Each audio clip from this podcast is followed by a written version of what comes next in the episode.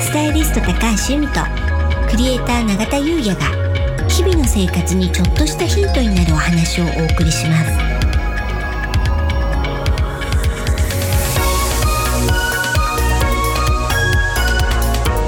こんにちはクリエイターの永田優也ですこんにちはスタイリストの高橋由美です楽しくて楽になるはい本日のテーマはうん夏風水となりますはい暑いですね暑いですねね本当夏って感じですね夏本番ですよね、はい今日はね夏ならではの運気アップ方法についてお話ししたいななんて思ってますありがとうございます、うん、夏のグッズでうん思いつくのって永田さん何あります、まあ、グッズっすようね、ん、まあうちわとかああなるほど、はい他には他には風鈴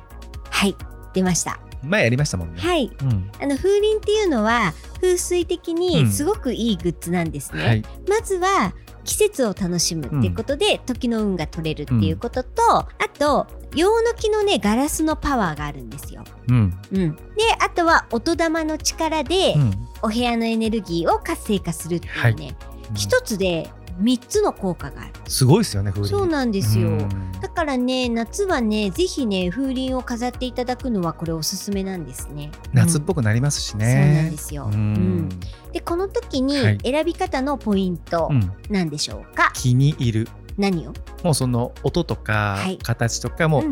気に入ったものが、はい正解、はい、で風鈴の場合は、うんもちろんねその絵柄とかも大事なんですけど、特にね音色です音色、うんうん音色を気に入ったものを選んでいただくっていうのがポイントになりますはい、私もねそろそろあの風鈴出さなきゃななんてちょうど思ってるんですけどしまうんすねえししまいますよ、そもそもうちね風鈴、あの出してないんですけど、うんあのその音風水の時に話したかもしれないですけど、うん、息子が工作の授業かなんかで、おっしゃってましたねそう作ってきた風鈴っぽいのがあって、うんまあ、それある意味年中飾ってたので、うんまあ、そのイメージだったんですあね。なるほどなるほど、まあ、季節のものは、うんその季節が終わったら片付けるのあそうがですね風水的には望ましい、はい、わかりました。はい、まだ出してないですね。出してないんですよおまーだ、うん、出さもなうきゃそうそうね、中盤ですから ね。はい。そうですよねはい、はい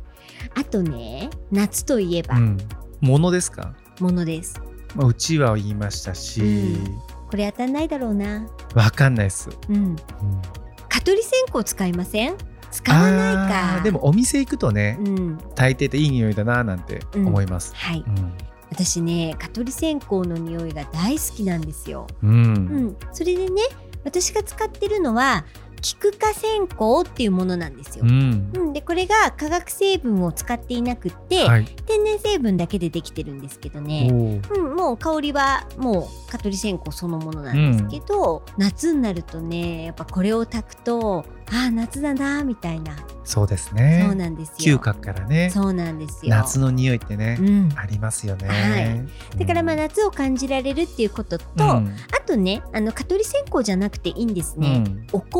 お香。はいうんお香っていうのはその煙がねあの浄化の作用なので、うんでそれは一年中いいんですけど、まあ、この季節なので、まあ、そういった蚊取り線香でも、うんあの煙も出ますしね、はいまあ、一番の目的は蚊を避けることではあるんですけど、うん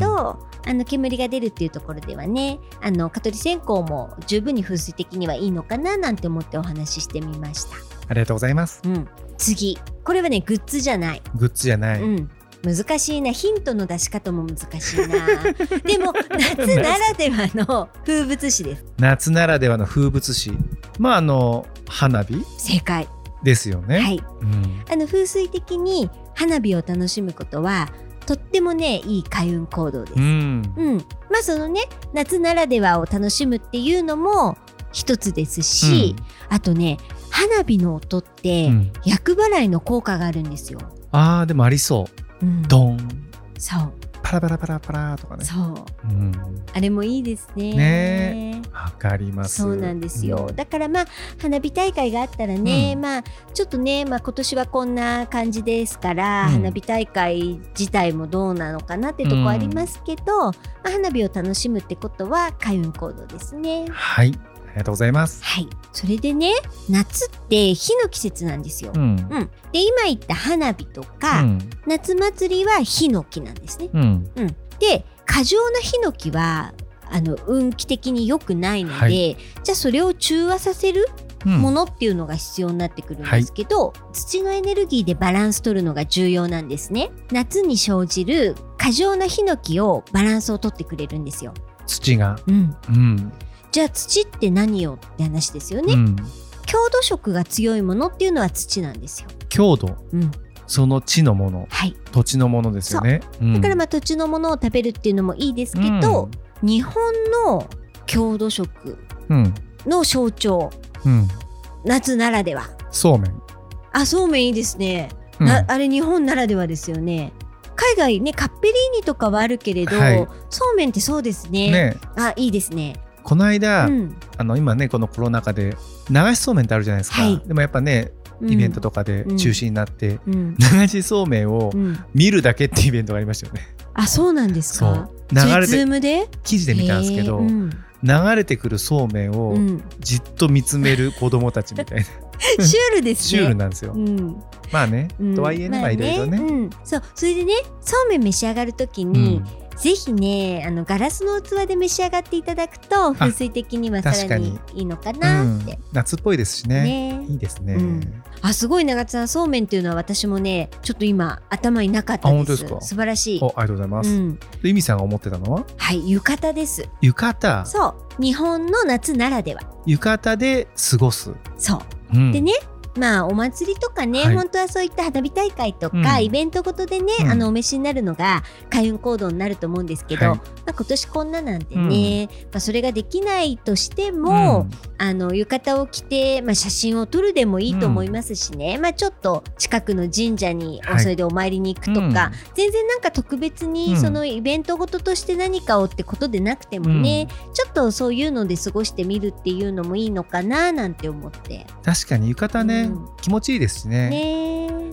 そっか別にあのちょっとね散歩するとかねそう浴なんで衣すよ。でもいいかもしれないですよそうなんでね。すよ。だからうんまあ、今日はちょっとね、そういうのを楽しむ日なんて、うんあの、自分だけのイベントっていうんですか、はいうん。花火大会とか、 夏祭りとかないけれどうも、ん、ちょっと浴衣で楽しむみたいなね、そういうのをね楽しんでもいいのかななんて思いますねありがとうございます。はいじゃあね皆さんの夏バテに気をつけて夏風水で運気アップをしてみてくださいありがとうございます。はいそれでは本日は以上となります。はい楽しくて楽になるスタイリスト高橋由美とクレーター永田裕也がお送りしました。